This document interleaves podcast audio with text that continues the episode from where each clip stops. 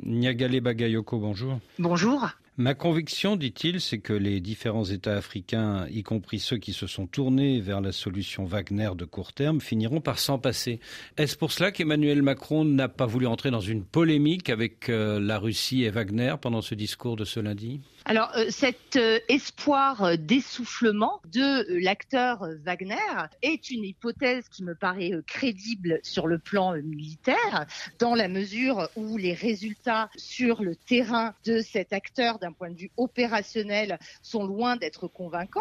Mais en revanche, pour ce qui concerne l'investissement du groupe Wagner dans la lutte informationnelle, à mon avis, elle continuera à avoir de beaux jours devant elle notamment parce que cette compagnie démontre sa capacité à pénétrer non pas seulement les réseaux sociaux, mais aussi les médias locaux, y compris ceux s'exprimant en langue locale. Lors de ce discours, Emmanuel Macron a annoncé une diminution visible des effectifs militaires français en Afrique. Est-ce que c'est l'amorce d'un retrait total des troupes françaises du continent? Alors, il ne m'a pas semblé que ce soit euh, l'option retenue, mais il existe encore un grand flou en réalité sur la nature du dispositif.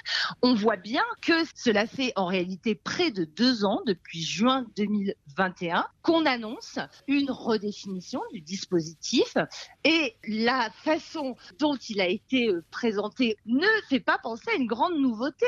Quand on parle de euh, mise en place d'académies euh, co-gérées avec les partenaires africains, on se retrouve en réalité exactement dans les mêmes solutions que celles qui ont été forgées à la fin des années 90 ou au début des années 2000, dans le cadre notamment de ces fameuses écoles nationales à vocation régionale, les ENVR, qui se sont multipliées sous euh, la coupe de la coopération militaire française et qui n'ont pas produit en réalité de grands résultats.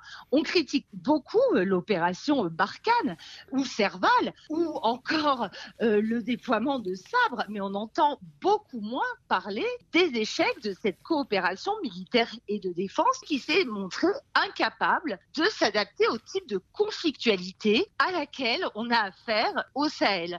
Et je dirais que c'est la même problématique en ce qui concerne la politique d'équipement et d'armement.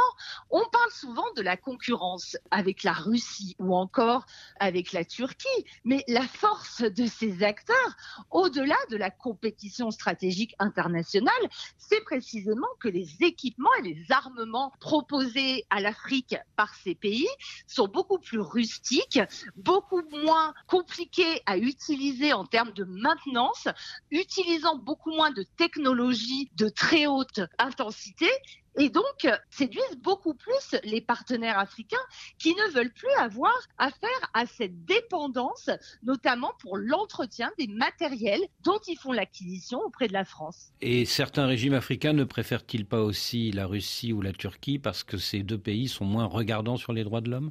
Alors ça, bien entendu, hein, le président Macron a revendiqué le fait que l'intérêt de la France est de défendre la démocratie.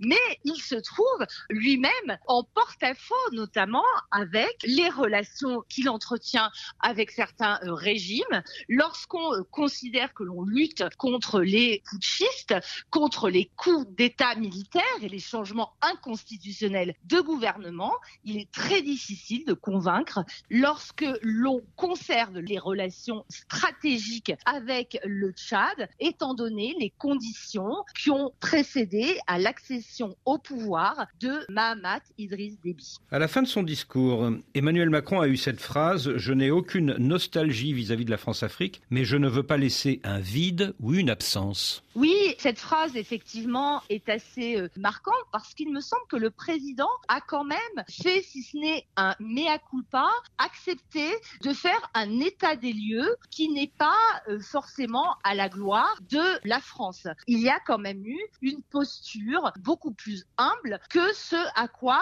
on euh, s'est heurté au cours des dernières années. Et ce qui suppose pour la France de rester engagée justement sur le continent pour ne pas appartenir au passé, c'est précisément l'acceptation de cette posture beaucoup plus discrète, beaucoup moins arrogante, et c'est sans doute ce qui explique les propos du chef de l'État. Nyagale Bagayoko, merci.